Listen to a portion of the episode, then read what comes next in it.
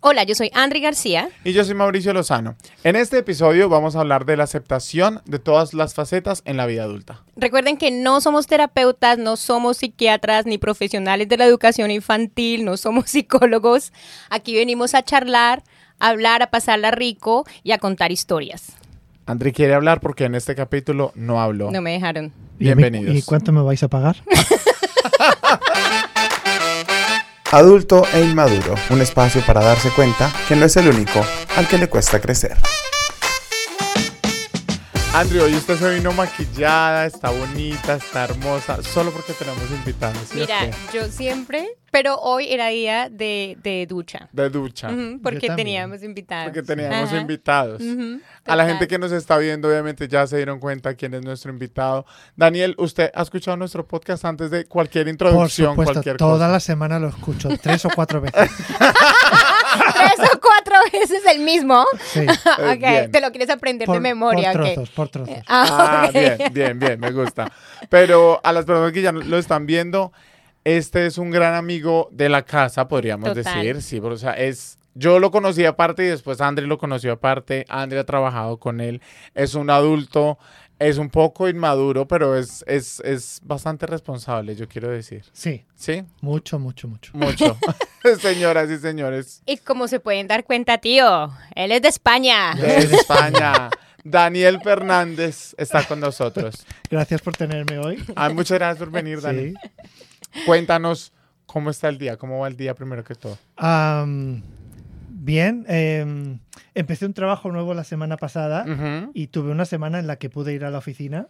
Y esta semana nos hemos vuelto a trabajar desde casa. Ajá. Así que. mm, Buena vida, buena vida. poca vergüenza. sí, así es. Dani, us- usted tiene dos hijas, ¿verdad? Tienes dos Yo hijas. tengo tres. Tres hijas. Tres. Nikita. Nikita, Sia y Anika. Listo. que si no me acuerdo de los Sí. y, ah, puedes decir que has tenido, o sea, que eres un adulto que la, o sea, ¿cómo te va con la vida, con la vida adulta? Ah, Con la vida adulta me va muy bien. O sea, tener hijos no te convierte en más maduro o menos maduro. Ah, no, total, no, pero el, Sí. el resto, pagar renta, Ah, ser sí, yo ya estoy. Sí, soy súper maduro para eso. Estoy súper. ¿Para qué eres inmaduro? Soy, soy maduro para, para jugar. Ok. Para jugar. em, ¿Te gusta yo jugar? soy eh, inmaduro en el sentido de que soy un poco. ¿Cómo, se dice? Naughty.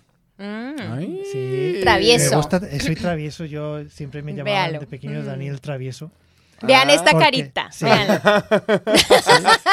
El travieso. Sí, porque me gusta mucho bromear, me gusta mucho jugar, me gusta mucho eh, en mi casa eh, estar desnudo y ponerme a bailar y, y mis hijas me Mucha y información. "Papá". Demasiada información. Sí, demasiada sí. información. ¿Cuántos, años, cuántos años tienen tus hijas? Eh, mis hijas tienen 17, 9 y 6. No, o sea, si tuvieran dos o tres diría, bueno, que bailar desnudo delante de las hijas normales, ya no entienden qué está pasando. Pero ya a los 17 años, Claro, claro, ya, ya, ya claro. entiende. Sí, sí, sí, ya- Él, él les hace el windmill. Sí, sí, sí, sí, sí. No, pasó. Ahora yo creo que ya como que se le ha pasado esa época de, por Dios, no quiero ver, pero, pero decía, no, ¿qué hacéis? ¿Estáis desnudos? Yo, Sí. Pero, pero si todos estamos desnudos. Tan rico que Sí. es estar uno en bola, ¿cierto? Sí. Me encanta, a mí me encanta estar en bola. Ah. Si yo pudiera estar en bola todo el día, lo estaría. Claro. Ay, es la libertad, es- Sí. me encanta estar en bola. Sobre todo cuando estoy como medio prenda, medio tomadilla. ¿En Sí. Me serio? encanta como quitarme la ropa y Claro. estar en Ay, bola. no. Claro, claro. A mí me, me estresa estar en bola.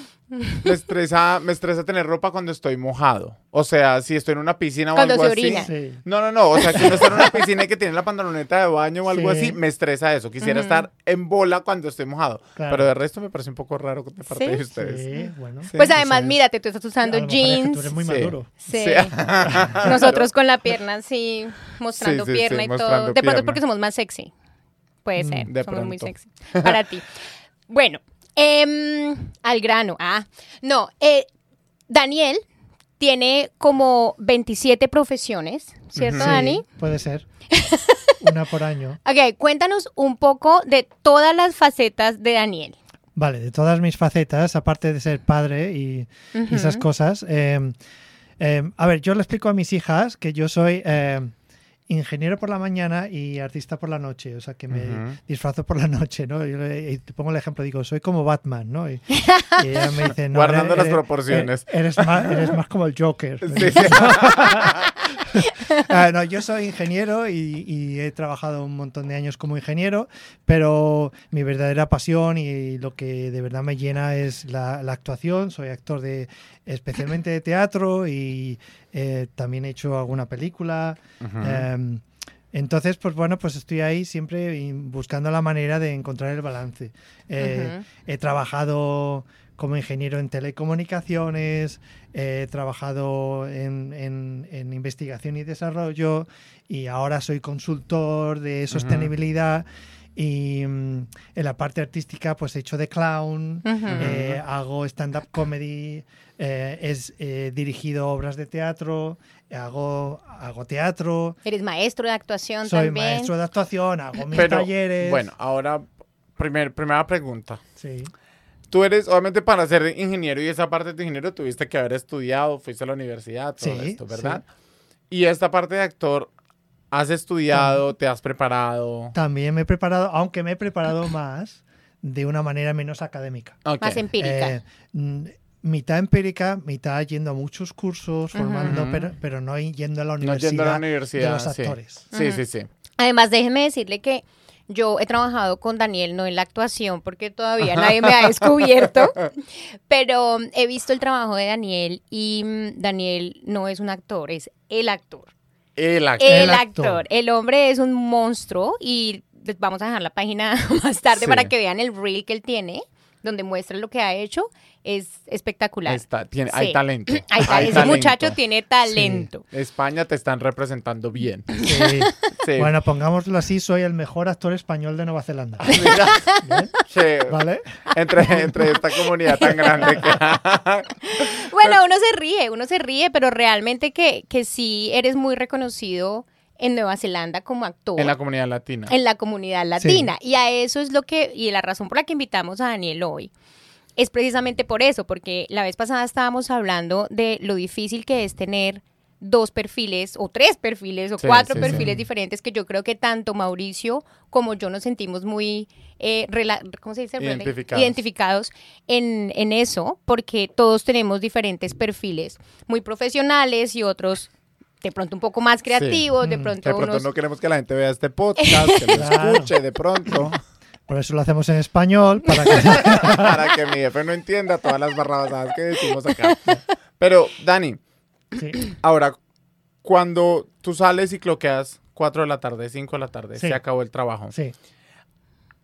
¿Te da como un respiro de, ay, ya no tengo que ser más ingeniero, me voy a ser actor? ¿O te gusta también la ingeniería? Bueno, pues esa, esa es la parte complicada porque yo siempre he tenido mucha envidia, por ejemplo, de los médicos o de la gente que tiene como una, una profesión que, que lo tienen súper claro y ya eso es lo que quieren ser, las 24 horas. Sí. Pero cuando, cuando tú tienes las dos cosas, a mí, a mí me pone también arreglar cosas, entender cosas. eh, la parte de la ingeniería no es que sea mi infierno. He estado en trabajos en los que sí me aburro, en los que decía, a lo mejor es que yo no quiero ser ingeniero porque me aburro. Ujú. Eh, yo necesito ser creativo en mi trabajo. Hay muchas formas de ser creativo y efectivamente resolver problemas Mm. es una parte Ujú. creativa. eh, crear cosas es una parte creativa y luego está la parte artística, que es diferente. Que es O diferente. sea, se puede ser creativo de, mu- de muchas maneras. Entonces, a mí me gusta trabajar con la madera y me he hecho estanterías en mi casa y me gusta tanto el proceso de entender cómo se hace como el hecho de hacerlo. Y, y- y yo cuando salgo del trabajo eh, de ingeniero, si mi trabajo ese día ha sido productivo, si yo he tenido la sensación de que estoy creando algo o de que estoy em, aportando algo a la sociedad, también me gusta, me, me pone. Pero eh, si tú me das a elegir, yo prefiero el escenario. Qué bonito. Qué bonito. Ahora, en este, en este mundo de la ingeniería y de- del teatro, ¿has llegado en algún momento, ha habido algún momento en tu vida donde dices, solo quiero hacer uno o solo quiero hacer lo otro?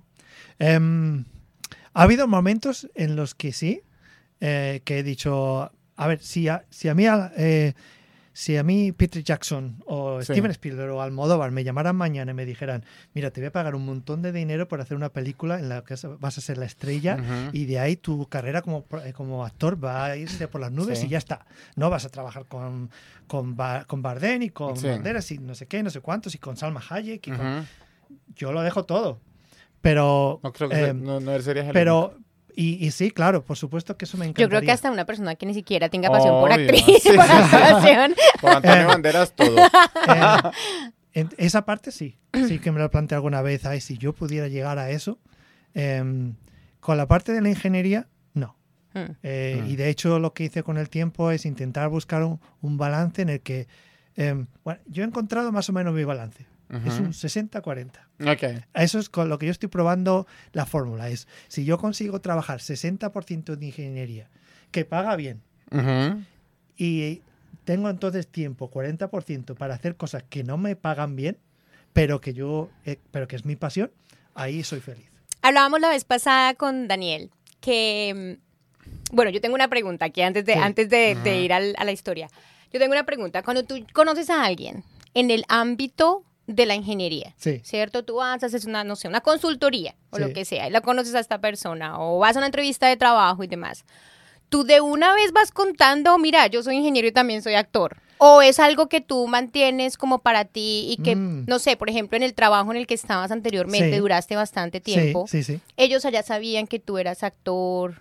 Ah, pues mira, eso es una cosa muy curiosa porque eh, al principio no. Al principio cuando yo empecé con la actuación, yo me lo guardaba y me lo tomaba y me autojuzgaba, pero llegó un momento en el que me di cuenta de que cuando yo me mostraba con solo una parte, eh, yo estaba mostrando solo 50% Ujú. de mí ¿De quién eres? y entonces mm, digamos que cuando yo estaba eh, compitiendo con otras personas, yo no estaba al mismo nivel. Había gente, por ejemplo, que son, bueno, se ponen con, la, con las hojas Excel y hacen cosas maravillosas en su casa y yo digo, qué pérdida de tiempo. Mm. Eh, entonces, eh, digamos que me di cuenta un día que no, que estaba desperdiciando eh, laboralmente o en las relaciones sociales una parte que es muy mía. Así que me tiré a la piscina y pues invité a mis compañeros de trabajo, mira, voy a hacer una obra de teatro. Y bien, y fue bien. ¿Y se, y se asombraron? ¿Se quedaron como, Bueno, ¿qué? mira, yo me acuerdo la primera vez, a ver, o sea, eso, eso fue al principio, principio, principio, cuando yo estaba aprendiendo y explorando, pero cuando yo ya decidí, yo es que soy actor. Ajá. No es que yo quiera actuar, es que me guste, Es que que, no es, es un mi hobby. hobby. No, es No, yo es que soy actor. Eh, y, y me vengo a Nueva Zelanda, eh, mm, pues tuve que empezar de cero. Y yo me acuerdo que en la entrevista de trabajo, cuando me preguntaron, claro, yo hice un currículum técnico, porque Ujú. estaba buscando trabajo que, me- que se Sí, pagara. Que pagara sí, sí. Y entonces me preguntaron, bueno, ¿y tú- entonces tú qué haces en tus ratos libres? Y yo le dije, pues hago teatro. Y me miraron así. Porque además es rarísimo encontrar un ingeniero que sea Sí, artista. sí, sí, sí, sí. Eh, y lo mismo, hay much- es muy difícil encontrar un artista que te diga, yo soy ingeniero. Ujú. Ujú. Eh, por- cuando yo lo digo así, ah, ¿y tú qué haces cuando no? Tú soy ingeniero. O sea, la gente se piensa que es un chi- parte de tu, Entonces, como tu arte. todo el mundo, sí, no se lo toman. Entonces, la primera obra de teatro que yo invité a mis compañeros de trabajo aquí en Nueva Zelanda, me vinieron eh, y me- uno de ellos me dijo, eh, Dani, eh, ahora yo no sé muy bien si eres un gran actor o un gran ingeniero. Me entra la duda. Porque sí, les rompía un poco los, los papeles. Pero para mí, en ese momento, fue el momento en el que, en el que yo dije, este soy yo. Mm. Mm. Ahora, es, esa, esa idea de, de antes de presentarte a la gente como también soy actor, Mm. ¿en algún momento te cuestionaste a ti mismo como, ¿en serio soy actor? Sí. O, aparte porque digamos con el arte, con la actuación, con los cantantes, con todo esto, o sea, si no estás haciendo como un buen salario, Sí, mucha gente se restringe de decirlo. sí, claro, claro. ¿Te cuestionaste eso antes de? Por supuesto, por supuesto que eso es un trabajazo que yo me he hecho de creérmelo yo mismo eh, y que, a ver, eh, si yo te digo, llevo 25 años haciendo teatro, he hecho películas, he hecho obras de teatro, he dirigido obras de teatro, ¿soy actor o no soy actor? No, sí, obvio. Pues en ninguna de ellas me pagaron. Ah, ah, ahora bien, ¿no? No, no eh, en algunas me pagan eh, y yo, ese fue un poco eh, también un- una piedra de toque para mí el decir, no voy a hacer solamente cosas que son, eh, con todo el respeto, eh, para aficionados, voy a buscar hacer cosas que, que me lleven a otro nivel y voy a intentar que me paguen. Entonces, en el mundo de la actuación en particular, pero en el mundo del arte en general, eh, tú le preguntas a la gente y nadie trabaja 100% de, de actor Mm. o de cantante o de músico y les pagan malísimo. Sí, No, no pagan las, las deudas con las eso. artes, sí, es cierto. Entonces, ¿qué pasa? No son artistas. Sí, son artistas. Lo- lo Entonces, son. No son Yo con el- artistas valorados Claro, económicamente. yo, yo al menos, yo sé lo que yo soy. Bueno, eso, eso era la parte que yo iba a decir, que fue algo que dijo Daniel anteriormente y dijo, cuando él invitó a sus compañeros a la obra de teatro, fue cuando dijo, este soy yo. Y es como esa aceptación de uno mismo, que a Salió veces... closet artístico. Sí, exacto, Claro. que a veces Sí. cuesta. Y yo creo que nos pasa a todos los que tenemos diferentes perfiles. Por ejemplo, y lo, y lo hablábamos la vez pasada, porque para mí este podcast es muy yo. Sí. Es muy Andri sin filtros, o Sí. no con Mm. muchos filtros. Yo tengo filtros todavía, no crean, o si no. y, y, eh, obviamente cuesta, obviamente existe el miedo y de que, de que uno sea juzgado, de Mm. que obviamente yo tengo mi otro perfil. Yo tengo Sí. tres perfiles. Uno que es, como, bueno, no, muchos perfiles. Todos tenemos muchos perfiles. Pero digamos que laboral, profesionalmente, tengo mi perfil de trabajo, donde trabajo con el gobierno. El que paga, el que paga la Sí, renta. el que paga el salario, el que paga la gasolina para venir al podcast, Ajá, sí. Claro. que es como la pa- esa, esa gente, digamos, no conocen de mi mundo. Sí. Es la parte O sea, madura. Exacto, es la parte profesional, la parte Sí. madura, como la parte donde yo voy a la oficina, hago lo que tengo que hacer, obviamente yo sigo siendo yo, pero no conocen mucho de mí. O sea, ellos no saben, por ejemplo, nada sobre mi vida en, en- en Nueva Zelanda sí, como sí, sí. latina. Sí, sí, sí. Sí. Y ellos no se imaginan lo grandiosa que yo soy en español. O sea, no tienen ni idea. Claro. Ni nosotros tampoco, no te preocupes. ya pronto, ya pronto. ya pronto. Y es como... Se intuye, ¿eh? Se intuye. Sí, Sí, ah, bueno, por lo menos. Y es como, y es como eso, como que uno empieza, a- como que hay momentos en que uno se siente un poco raro de ser uno mismo Mm. Sí. Y, se, y le da hasta miedo ser juzgado por ser uno mismo, Sí. ¿cierto? Que era lo que hablábamos la vez pasada sobre este podcast. que. Yo le decía a Daniel, a mí me da un poco de miedo porque este podcast, este podcast soy muy yo. Mm. Es Sí. muy, muy Andri, Mm. tal cual como es. Sí. Obviamente yo tengo el perfil, no sé, de mamá, el perfil de profesional, el perfil de coach, que es Sí. otra, otra, otra Mm. persona, ¿sí? Que es la- lo mismo, pero con un perfil, Sí. como con un filtro. A mí me pasaba también cuando yo hacía stand-up comedy. Mm. Yo no quería invitar a mis amigos a que me fueran a ver. ¿A tus amigos o a, A mis a gente del amigos. trabajo? Mm. Amigos. Amigos. A yo, no yo lo entiendo, a mí me pasa igual, tengo esa resistencia cuando hago algo nuevo, em, de decir, ay, em, por ejemplo, eh, para mí el hecho de actuar en inglés, Ujú. por ejemplo, pues yo me juzgaba un montón y claro, me daba un poco de pudor el enseñarle a alguien, mira, he hecho esto, mira cómo... y- porque yo me oía y decía, "Uy, qué acento más malo. y- y- oy, pero, pero claro, no tienes más... Cuando eres una, un, una- un artista de las artes escénicas, que no te puedes es- eh, esconder. Sí, sí. un poeta puede dejar las libretas en su casa o un pintor, pero un actor, ¿qué hace? Ahora, ¿qué es lo primero cuando tú conoces a alguien y te preguntan, ¿y tú qué haces por tu vida? ¿O a qué te dedicas? Sí. Em, filtro. Filtro, porque Filtras evidentemente del- yo leo la situación y, y digo, pues mira, a esta persona no le interesa esta parte y Mm. no tengo por qué Mm. dar explicaciones de todo. Yo sé también em, la primera impresión que él se va a llevar haciendo eso. Yo hago así como un assessment. ¿no? Sí, sí. Eh, Rápido, pongo el perfil y digo, eh, mm, gilip- gilipollas. No, pues no, yo es que no hablo inglés. Ya está.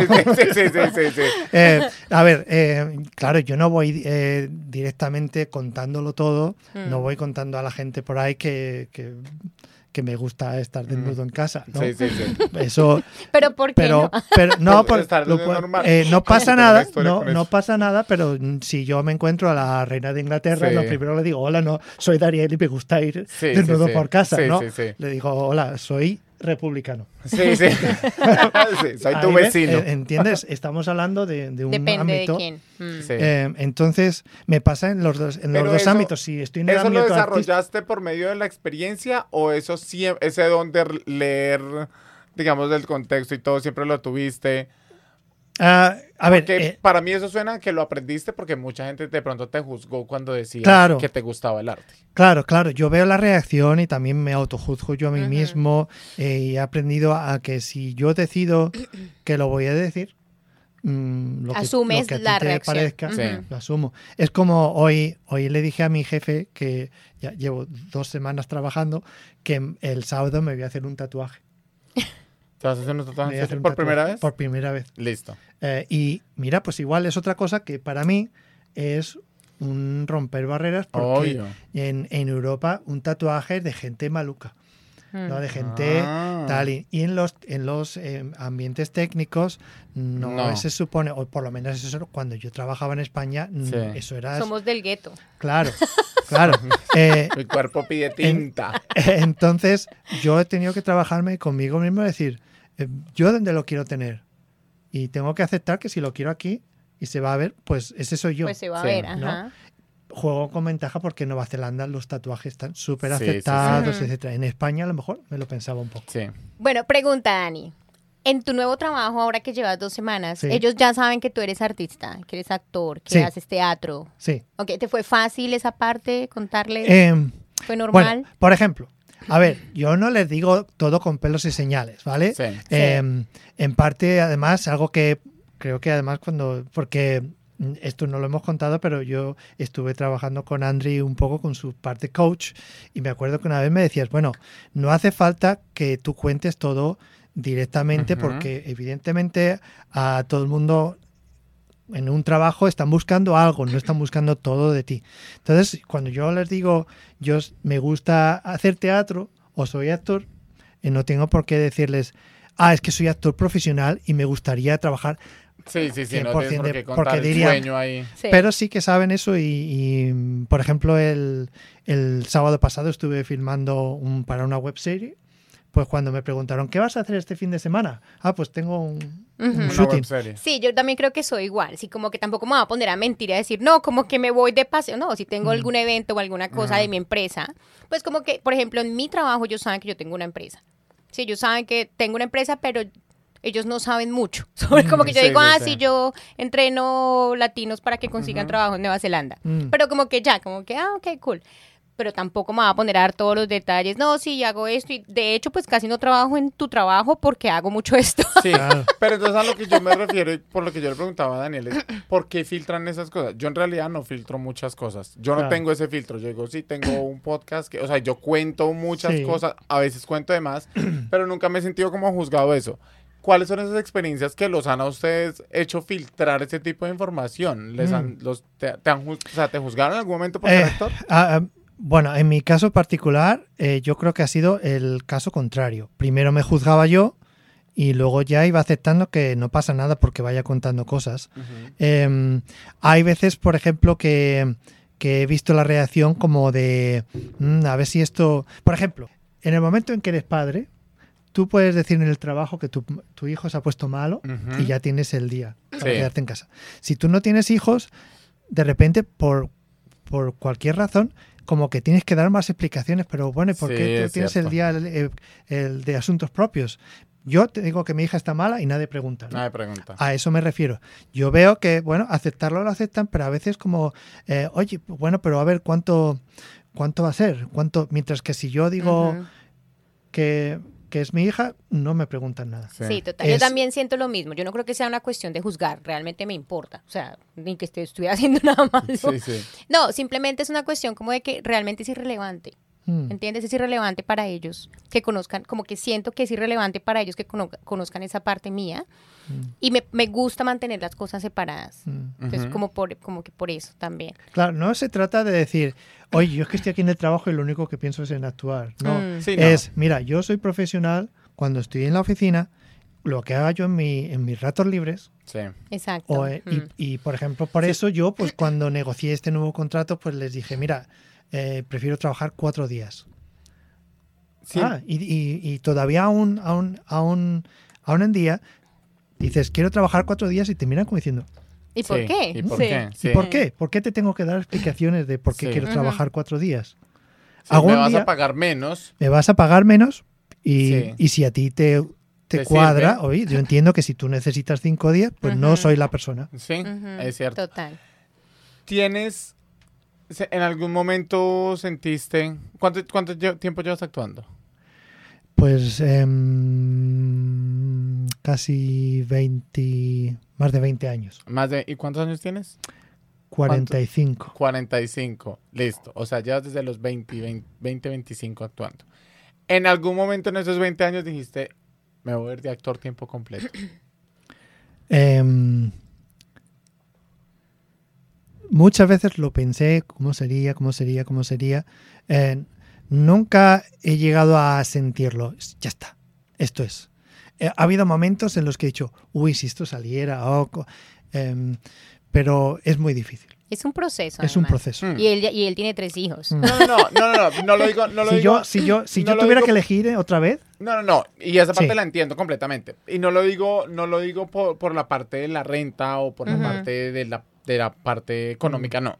Lo digo, hay momentos en la vida donde uno puede que le guste el trabajo de, de lunes, de lunes a viernes, tu trabajo en ingeniero, puede que te guste, pero si no te apasiona, va a llegar un momento donde dices, jue madre, hay muchas cosas pasando, está Sí. muy ocupado, me siento, es es too much. Mm. Y eh, esos son los momentos donde mucha gente aprovecha para decir, me voy a hacer lo que realmente me gusta, ¿no? Sí. Viajar, actuar, cantar. Voy, voy a revelar algo que a lo mejor, no sé, no espero no meterme en problemas, pero eh, no, mira, eh, el año pasado, eh, o sea, yo llevaba trabajando 10 años en una empresa aquí en Nueva Zelanda, en el que al principio estaba bien, trabajaba full time, hacía mis cosas de teatro cuando podía, la- por las noches, por el- los fines de semana, bien. eh, pero llegó un momento en el que las cosas empezaron a cambiar y, y fue hacia abajo. Y, y, eh, y fue cada vez peor, cada vez peor, cada vez peor. Y yo estaba, pues, mm, no estaba a gusto, no estaba contento en el trabajo. De hecho, no, no es que no estuviera contento, lo pasaba mal. Mm. Eh, y yo sentía que ese era un tiempo desperdiciado. Sí. Y al mismo tiempo cada vez hacía más cosas como actor, cada vez me salían más cosas y yo decía, joder, a lo mejor puedo. Eh, entonces el año pasado yo le dije a mi jefe, después del lockdown, fue la, la fecha en la que dije, no puede ser, yo no puedo seguir así, eh, mm, infeliz en un trabajo y sin intentarlo al menos. Yo le hablé con mi mujer y le dije, mira, yo necesito un cambio, no sé cómo, pero lo necesito. Y hablé con mi jefe y le dije, mira, mm, yo estoy mal, estoy mal, eh, no estoy a gusto, no estoy feliz eh, y yo necesito trabajar tres días. Y entonces el año pasado yo me eh, puse a mí mismo el, el objetivo. Trabajé tres días a la semana en la oficina porque sabía que tenía que mantener al menos una base y estuve trabajando un montón, un montón en intentar conseguir cosas y de ahí empecé a, a decir, bueno, voy a intentar cosas como eh, enseñar teatro. Sí. eh, Sí, no tiene que ser igual delante de una cámara siempre actuando. o, o cómo hago yo para eh, ganar dinero con mis propias obras de teatro, cómo, cómo se busca funding, cómo hago de productor. Ujú. ¿sabes? Porque es de, entre Eso todos los trabajos. ¿no? Eh, tengo eh, me he puesto el- la gorra de, de productor, de director, de actor, he hecho decorados, eh, he, he creado la banda sonora, he hecho la iluminación y todo eso, pues eh, in- intenté hacer el ejercicio de decir, ¿cómo puedo conseguir que este trabajo sea remunerado? Mm. Y aposté a ello eh, con la ayuda de mi familia, decir, mira, para que yo sea feliz tengo que intentar esto, voy a mantener un mínimo, pero necesito el tiempo para intentarlo. Mm. Y esa fue una de las cosas que trabajamos con Daniel Mm. cuando estábamos trabajando juntos, porque él me buscó por el lado profesional, Ujú. pero cuando nos sentamos a hablar, nos dimos cuenta que realmente su pasión, o nos dimos cuenta, no, obviamente él lo sabe, Sí. pero como que nos dimos cuenta que necesitaba, él necesitaba meterle más energía y un balance mejor a lo que es su pasión, que realmente lo que lo mueve, porque estaba siendo totalmente miserable Mm. en su... D- Digamos área. que no, no era tanto el, el- el poner más energía, sino en poner más energía útil. Mm. Sí. Porque eh, cuando te, eh, con, Sí. la, con la historia artística tú te metes en 800 cosas y, y dedicas mucho tiempo y mucha energía, pero no es una energía laboralmente o económicamente productiva. Sí. Entonces, claro, yo no podía estar las 24 horas haciendo cosas porque, entre otras cosas, tengo una familia y Sí. yo no quiero ser esa persona que está siempre fuera de casa haciendo sus cosas y que no le ven el pelo. ¿no? ¿Qué tan importante es el apoyo de la familia para poder lograr este tipo de balance? Yo, en mi última relación, tuve un problema porque hacía muchas cosas por fuera de la casa. Y no, o sea, digamos que no se tenía ese apoyo, o, o Mm. no sé si no tenía ese apoyo, o de pronto sí hacía muchas cosas. Mm. ¿Qué tan importante ha sido ese apoyo de la familia para... Pues creo que es fundamental cuando tienes una familia. Eh, cuando estás tú solo, haces lo que a ti te da la gana. Pero cuando tienes una familia o cuando tienes una pareja, si tú haces lo que te da la gana, el- pues la pareja o está de Sí, no acuerdo con funciona. eso o no funciona. Pero cuando tienes hijos, eh, te das cuenta de que tu vida no gira en torno a ti en- nunca más. Eh, tu, vida gira en torno a, a lo- a ellos. Eh, sus, sus rutinas, el colegio, el- no, no puedes estar ausente. Em, entonces, para mí un apoyo muy importante siempre ha sido que mi mujer me entiende em, o ha aprendido a, entenderme y, me y sobre todo, cuando no me, aun cuando no me entendía, me ha apoyado porque entendía que, que para, para ser yo mejor padre, para ser mejor eh, esposo, para ser mejor persona, eh, tengo que ser feliz. Eh, entonces, sí, fu- es fundamental. Qué bonito. No Qué llore, bonito. No llore. No est- yo Estoy acá. pero- Consigas una persona que lo padre. apoye. ¿Pero no, no, pero lo que dices es muy cierto. Para poder ser uno, un, un mejor padre, una Claro. mejor persona, tienes que ser feliz. ¿Tú, Claro. ¿Tú qué quieres? ¿Que yo te que sea el, el que juega, el que cuenta chistes o el que esté así todo el día serio en casa Sí. y, y amargado y Vas a deprimido? estar en la casa, pero vas a estar serio y amargado. Claro, claro, claro, claro, Tienes razón. claro. Eh, no, mira, eh, a, a tenor de lo que contabas antes, eh, quería contaros una historia que me pasó una vez. Eh, yo con mi jefe de aquí de Nueva Zelanda, eh, que yo me habían visto en, en el teatro y digamos que, a ver, el teatro es serio. Ujú. Aunque sea una comedia, Yeah. es como se toma en serio, ¿no? Fíjate con lo, lo que han preparado. Ujú. Hay cosas que son serias en el mundo artístico y otras cosas que son más así como, por ejemplo, pondría el hacer comedia o el hacer improvisación, es como, Ujú. ah, bueno, sí, que- que- qué divertido, pero esto Ujú. no es el actor del El teatro, stage, ¿no? sí, sí, sí. Eh, te ganas como un, un mana, como le llaman aquí.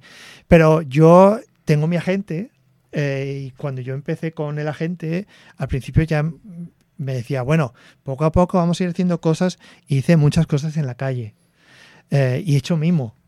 Ujú. Eh, entonces, De hecho, tienes un comercial acá Sí, como mimo. y- ¿Como mimo? mira, yo, yo le te juro que yo le decía a mi agente, yo soy actor de teatro, yo no soy un mimo. De- no quiero, y me dijo ella, tienes que aceptar que el mimo te está buscando a ti. Eh, bueno, pues yo empecé a hacer mimo. eh, mira, yo he hecho mucho el payaso en mi, en mi vida, Ajá. pero yo no he estudiado para ser payaso. ¿Vale? Sí. Lo pongo aquí bien claro. Sí, sí, sí. Yo, yo soy payaso de, de persona. ¿Vale? Entonces yo tengo cosas que son naturales en mí, en el que no soy desinhibido y em- tú me pides quítate la camiseta, yo me la quito porque no Sí. tengo ¡Uh! problema. Que se la quite, quito. que se la quite. No. Claro, y, y me, y me pone mucho eso, me pone mucho el romper ese- esas cosas que para mí no significan nada, Sí. ¿no? Ujú. Eh, bueno, entonces sí, yo soy muy físico y muy... Entonces, eh, de- el hacer de clown, de payaso, no me cuesta nada. Y una- un amigo que trabajaba para la misma agencia le falló el compañero y me dijo, oye, tú podrías, porque yo te explico cuatro cosas de mimo, ¿no? Ujú. de la cosa esta así, de hacer así. Ujú. Y, y a mí es que yo soy natural en eso, ¿sabes? Sí, Yo sí. puedo hacer- yo en mi casa no necesito un gimnasio, yo me lo imagino, yo empiezo a hacer Sí, sí. pesos así. Em, bueno, entonces fui y, y- y les encantó. Yo me, me- eh, mi amigo me, me pintó todo de mimo y tal y cual.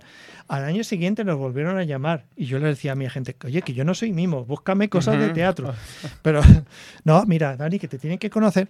Bueno, Pues pues el plata, segundo, Daniel, es el, plata. el segundo año, yo un sábado en Remuera, en la fiesta de la Bastilla, yo ahí con todo, era todo, el tema era la, la- la celebración del Día Nacional Francés, la toma de la Bastilla, y yo estábamos vestidos del mimo de Marcel Marceau. Sí. Y yo estaba en la calle y eh, haciendo el tonto con la gente y tal y cual. Y según veo así, digo, la madre de mi, la, la mujer de mi jefe. Digo, ostras. Ah.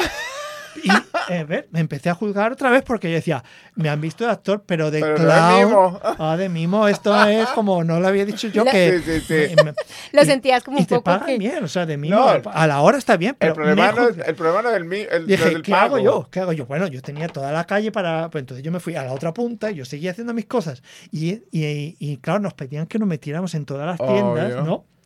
Y de repente me meto en la, en la tienda de libros y estoy así haciendo las cosas de mimo y tal y cual. Y de repente veo a toda la familia de mi jefe Ay. entrando por la puerta, con lo cual yo estaba encerrado. Estaba encerrado y yo digo, ¿qué hago? ¿Qué hago? No, porque si, si me ven, yo creo que me han visto. Están, Sí. a- están como que sí, que no. Me ha- yo creo que me ha visto, yo creo que me ha visto. Si yo ahora me escabullo, va a quedar mal. Sí. ¿Qué hago? Dije, toma, venga. Me planté delante y dije. y él me miró y tuve que decirle, ¡que sí, Daniel! Ah, Sí, porque no había No te reconocido. sí, reconoció. sí, sí. Eh, y, y se quedó a cuadros.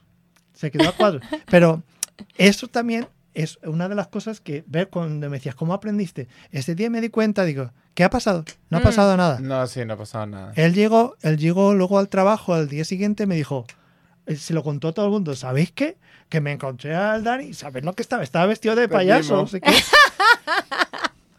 Eh, pues de eso eh, llegué al final, mira, por el mimo, llegué a hacer un, un- un comercial en la tele, Ujú. Sí. vestido de mimo, he estado en los Power Rangers ¿Qué? eh, de mimo. Yo- mi flat me hizo volver loco con eso. Él está, yo- él está yo digo, pero yo ya lo he aceptado, que soy mimo.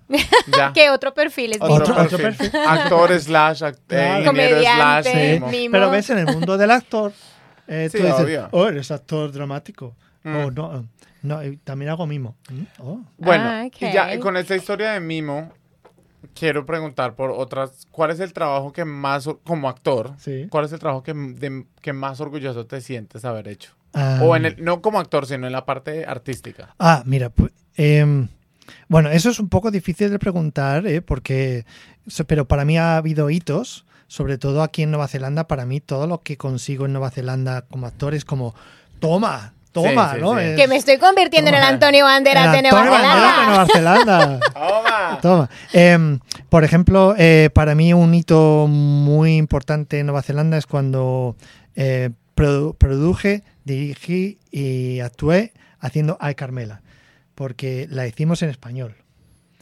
Eh, y la gente igual decía, pero voy a entenderlo, no lo voy a entender. Sí. La gente salía de la obra de teatro diciendo, eh, gente que no hablaba español, Ah, ok. lo, estoy súper emocionado, pero sobre todo por la parte de que la comunidad hispanohablante decía teatro en español y una obra de teatro Sí. y, y la llevamos a Wellington y a Auckland y para mí eso fue como toma Mm. que estoy haciendo una obra de teatro que me la he currado yo solo no que Sí, sí, sí. a mí alguien me ha contratado como actor de teatro. Para mí estoy muy orgullosa de haber hecho esa, esa parte y Ahora, ¿cuánta plata nos hicimos con esa obra? Plata. no, no, Me que quedaron responder eso. 5 dólares. Me quedaron No, quedé cinco yendo al dólares. teatro. Sí, sí. No, pues mira, conseguí pagar a los actores, en el que estaba yo incluido, eh, conseguimos pagar un poco al técnico de, luces. Ah, sí. Eh, conseguimos pagar a alguien que nos eh, hacía los, los pósters. Eh, O sea, se fueron sin deudas, por lo menos. no, no tuvimos deudas y, nos pagamos. Yo creo que gané dos mil dólares No, ok. pero algo. por, por cuatro o cinco meses de trabajo. Ahora la pregunta importante, antes de pasar a las preguntas maduras para personas inmaduras. ¿Eres, eres feliz, Dani, ahora que, que es- eres ingeniero y, Es y- feliz. ¿Eres feliz? Daniel, Daniel. es feliz. ¿Quién es Daniel? Em, pues mira, eh, en este preciso momento soy muy feliz. El año pasado he pasado momentos súper malos eh, por muchas diferentes razones y en los últimos años eh, laboralmente he sido muy infeliz.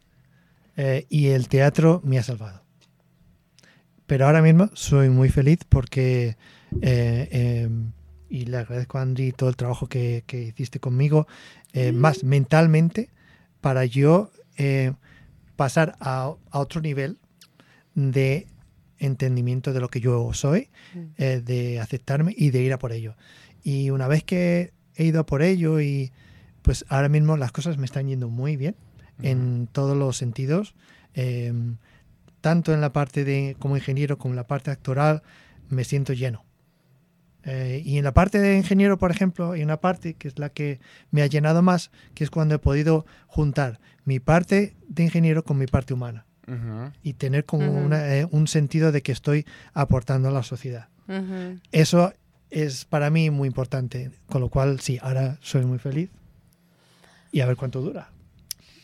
Yo me siento como una mamá orgullosa con Daniel. Yo veo cualquier cosa que él hace y yo soy como... Es demasiado lindo. No, aparte, aparte que llegar a ese punto de, de, de sentirse estable, de sentirse feliz en ese, like, como en Estable no me siento. No, está, Para nada, para nada. Pero esa es otra cosa igual que eh, yo creo que todas las personas que hemos cambiado de país nos hemos dado cuenta de que sí, la estable, estabilidad no, existe. No. Sí. Ahora, le- ¿tienes tres hijas? ¿Le, le, has inculcado a tus hijas el teatro o tener como este tipo de hobbies artísticos? Eh, yo lo intento, yo lo intento, pero a mí me miran como papá. Como, mira, no va a Ay, pasar. mira, ¿no? Eh, Sí. eh, yo, a ver, yo lo intento con... mi- mis hijas son mm, super kiwis, que lo hablamos el otro día, Andrew y yo, digo, hija mía, ¿puedes bailar un poco menos como una blanca? ¿Sabes? Hija, muévete un poco. Sí, ¿no? sabor, Es- muestra, sí, muestra. ¿no? Eh, no, eh, sí, tanto en esa parte de la mía, mía cultural, pero sobre todo en la parte artística, algo que yo eché de menos que mi, a lo mejor mis padres, no, no le voy a echar la culpa a mis padres, pero yo tengo mucha envidia cuando tengo amigos artistas que dicen, es que mi padre era actor y me llevaba a los ensayos y a, yo a mis Y tú, mi hijas- papá era ingeniero. Claro, y yo me- Entonces, em, sí, yo me gusta mucho el que vengan a ver lo que hago. El, me gusta mucho cuando tengo una audición, le digo, veniros a ver lo que hago, o esas cosas. Y, y sí, es una parte que, que espero que, que se les quede Que ahí. ¿Tienen Mm. algún hobby ellas? Ellas son más de la parte de la, del baile. Ah, sí, les gusta pero tienen mucho hobby. bailar. eh. Ahora, artístico. ¿qué tan, para ustedes, los dos que son padres, yo ni una mata tengo, ¿qué tan importante es para los hijos tener hobbies? Mm, ¿Para ellos? No, o sea, No, para, ustedes como que- padres, Es para, que ustedes- podamos tener tiempo libre. Por Para eso, no, para ustedes, vida. Para tener una vida. pero tú- para ustedes, sí, por eso, para ustedes como padres, ¿qué tan importante es que sus hijos tengan hobbies? Sí, Obvio para tener una vida, pero para el desarrollo del, del hijo, ¿qué, ¿qué tan importante es? claro. Pues yo personalmente creo que hay papás que a veces como que abusan del cuento y los Mm. quieren meter en absolutamente todo. Sí, ese era mi Eh, papá. Pero Mm. me parece que es importante tener, Sí. es parte del balance de la vida, siempre y cuando el niño lo disfrute. Sí. No que terminen obligando, lo que tiene que ir a la clase de piano. Sí, yo estoy de acuerdo contigo. Es, eh, yo creo que mm, un poco verles leer en el ambiente lo que a ellos les gusta no met- y no meterles demasiado, no estresarles, pero Mm. también decirles, ¿quieres hacer esto? Prueba. Mm, Venga, vamos a probar esto, sí. vamos a probarlo. Ahora, eso, no soy, no soy padre, recuerden, pero Que tú sepas. Eh, Sí, que yo sepa. No, pero eso, much- o sea, porque estaban diciendo, estaba escuchando muchas cosas como de, de no voy a obligar a mi hijo, lo voy a meter a clases de piano. Pero lo metes a clases de piano y después de tres clases o de cuatro o cinco clases, o ponle un mes, dos meses, el niño no quiera volver a clases de piano. O sea, de pronto no quiera, sino dice como, ay, no, hoy tengo pereza. ¿Lo llevan o dicen, bueno, si no quieres? A ver, si yo, si yo viera que va a tres clases de piano y de repente me empieza a tocar el piano como un, como un Mozart, a lo mejor sí que le, sí que le diría, oye, ¿por qué no sigues probando? Pero yo cómo voy a forzarle algo que, que no quiere hacer. Eh, hay tantas cosas que se puede hacer. Además que también como que a veces los padres no tienen en cuenta el sentarse a hablar con los niños realmente y condicionarlos o a llegar a un acuerdo Preguntarles por qué. de lo que quieren. Como que te voy a meter a la clase de piano. ¿Cuántas clases crees que puedes intentar antes de tomar una decisión? De dejarla o, Sí. o- ¿sí me entiendes? Como llegar a un acuerdo con Obvio, ellos pero también. Lo que pasa es que también, eh, la razón por la que pregunto es porque a mí mi papá me obligaba mucho a, tienes que ir. O sea, tú me, me lo pediste que te querías, ya pasaban dos meses, yo decía, ay, no, ya tengo pereza. Mi papá me decía, no, va, usted Claro, porque comprometió, ya le había va. Porque No. hemos pagado. Porque, Sí. no, no porque hemos pagado, me dijo, porque te comprometiste. Sí. Y porque eso me dijiste que era lo que querías y ahora vas. Mm. Y eso me enseñó la Pero sí importancia te- de la Vale. constancia. Claro. Vale, eso sí, Ajá. eso sí. Por ejemplo, eh, eso se lo decimos a, a nuestras hijas. eh, em, mi hija, la mediana, el año pasado, a últimos de año, ella estaba en el grupo de, de, em, para hacer la jaca en el, en, el, Ujú. em, en el, en el colegio y dijo, no, ya tengo muchas cosas, no quiero ir. Y le dijimos, pero ya vas a acabar, tienes que acabarlo. Te has comprometido con el grupo, tú ahora no puedes de- dejarles Claro. ahí y Mm. decir, ah, me dejo.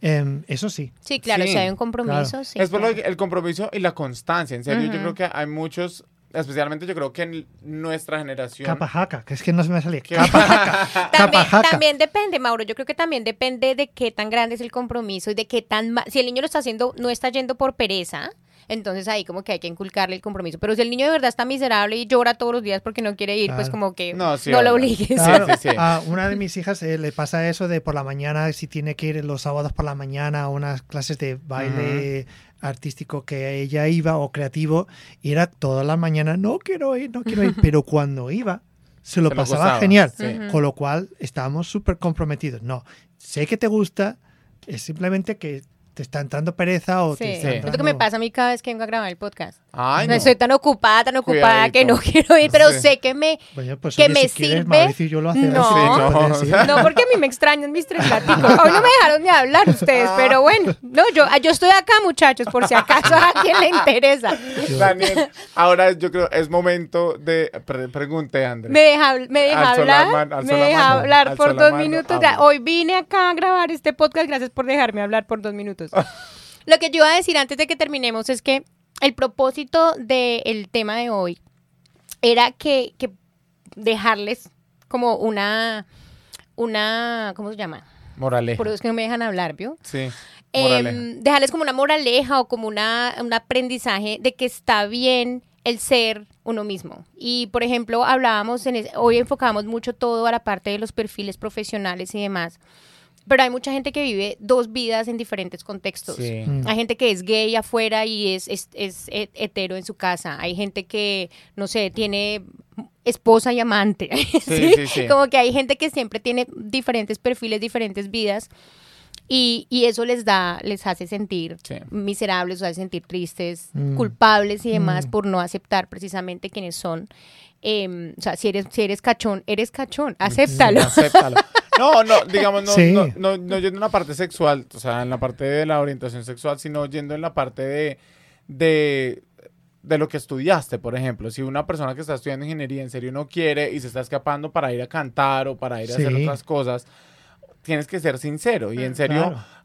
tú contaste con suerte de que la ingeniería te gusta y que te gusta el problem solving y que te gusta Sí. todo eso. Pero, Y pero, no sé si has aprendido, no sé si le cogiste amor, em, pero te lo disfrutas al final del día. Mm, Depende. Bueno, eh, depende, depende. Hay cosas que no disfruto, hay cosas que disfruto, hay cosas que, a ver, poco a poco eh, también como que tú no, tú no sabes, tú no estudias una cosa y te pones a trabajar de lo que has estudiado. Con lo cual yo creo que eh, luego si tú le, si tú sabes lo que tú quieres, creo que al final empieza todo a como a tener sentido Sí. y si algo no te gusta, no le vas a poner esfuerzo y no vas a progresar. Mm. Sí. Eh, con lo cual, yo si, si yo pudiera elegir, no estudiaría ingeniería. Ah, ok. Yo habría estudiado más arquitectura o diseño graf o diseño industrial o algo así que Algo fuera más más, creativo. más creativo. Sí. Pero, eh, y, y eso es lo que a mí me ha pasado toda mi vida, de decir, bueno, pero yo estudié esto, y ahora ¿qué hago con ello? Mm. Y eso le pasa a muchísima Mm. gente. Muchísima, Muchísima gente gente. tiene el mismo conflicto. Mm. Pero bueno, vamos con nuestra pregunta madura para personas inmaduras. Sí. ¿Sí? Ok. Vamos. Si ya tiene responsabilidades en su vida adulta, esta sección es para usted. Preguntas maduras para personas inmaduras. ¿Cuál es ese proyecto que no has empezado o que no has hecho? ¿Y por qué no lo has empezado? Uh. Ah, y es, ¿No, No habíamos tiene que ser- con lo serio? No, pero no, no tiene que ¿No? ser laboral. No. No tiene que, puede ser el jardín de mi casa. Am, construí mi propia casa. Mm. Es un proyecto que tienes. Eh, no lo he hecho. ¿Por qué no lo has hecho? Pues porque es muy difícil.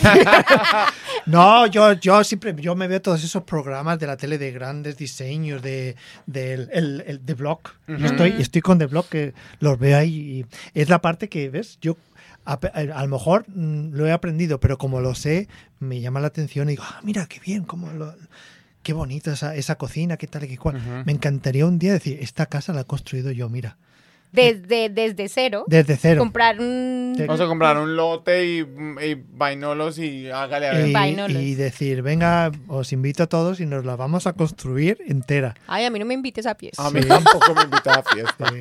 Invíteme ya cuando esté Cuando esté, construida. sí, para housewarming, allá le llego yo.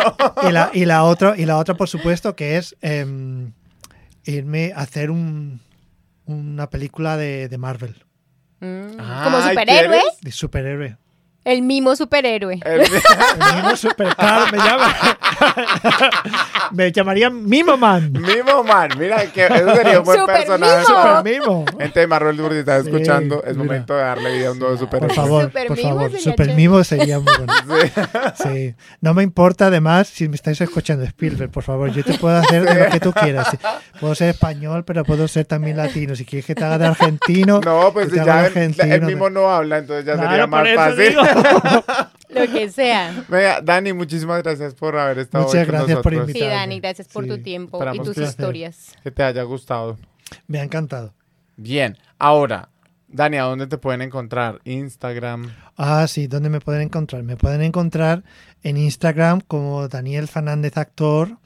Mm, Pueden encontrar mi página web danielfernandezactor.com.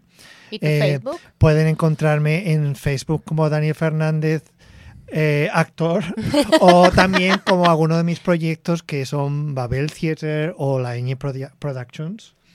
Y me pueden encontrar En su casa. en mi En casa su casa. y en, vu- en vuestras pantallas. Y si les parece muy guapo, él está casado.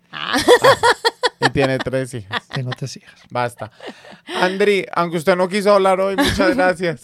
Oh, sí, gra- no, gracias por invitarme. Oh, Andri vino, No, gracias por sí, venir. yo estoy acá. Es que me Andri, pregunto. ¿eh? Es que perdón. Preguntó un montón de cosas. no- Yo estaba toda... No, además, además, eso me has preguntado cosas muy serias. Yo siempre, yo, veo- cuando, veo tu- cuando veo vuestro podcast y estáis riendo y No. preguntando Mira, la cosas a mí, vez, Dani, pero te ¿cuándo invito has, yo. ¿cuándo has sufrido así? ¿Cuándo, cuándo? Sí, eres feliz, pero ¿cómo te preguntas No, eso? eh, yo soy una persona muy curiosa porque me interesa mucho saber en qué momento de la vida en serio la gente break points. Como que en qué momento uno se, da- el- se dan ah. cuenta Sí. de lo que en serio quieren hacer. Eso me interesa mucho de la gente. No, mira, chismoso. yo, yo creo que la próxima vez yo hago un podcast, lo Ay, hacemos los dos sí, juntos y nos reímos sí, un rato. reímos esta vaina- y al menos yo puedo hablar. Claro, De pronto, me hubiera dejado en la casa, amigo. Ay, no, bueno, pues vaya, yo- eres muy maduro. a las... Te No, has me vuelto muy maduro desde que empezaste el podcast. Hoy llegó Maduro. A los tres gatos que nos están escuchando, muchas gracias. Nos escuchamos en una próxima. Eh, vez. ojalá me puedan escuchar la próxima semana. Ojalá Chao, que sí. los queremos. Chao, chao. Adulto e Inmaduro, un espacio para darse cuenta que no es el único al que le cuesta crecer.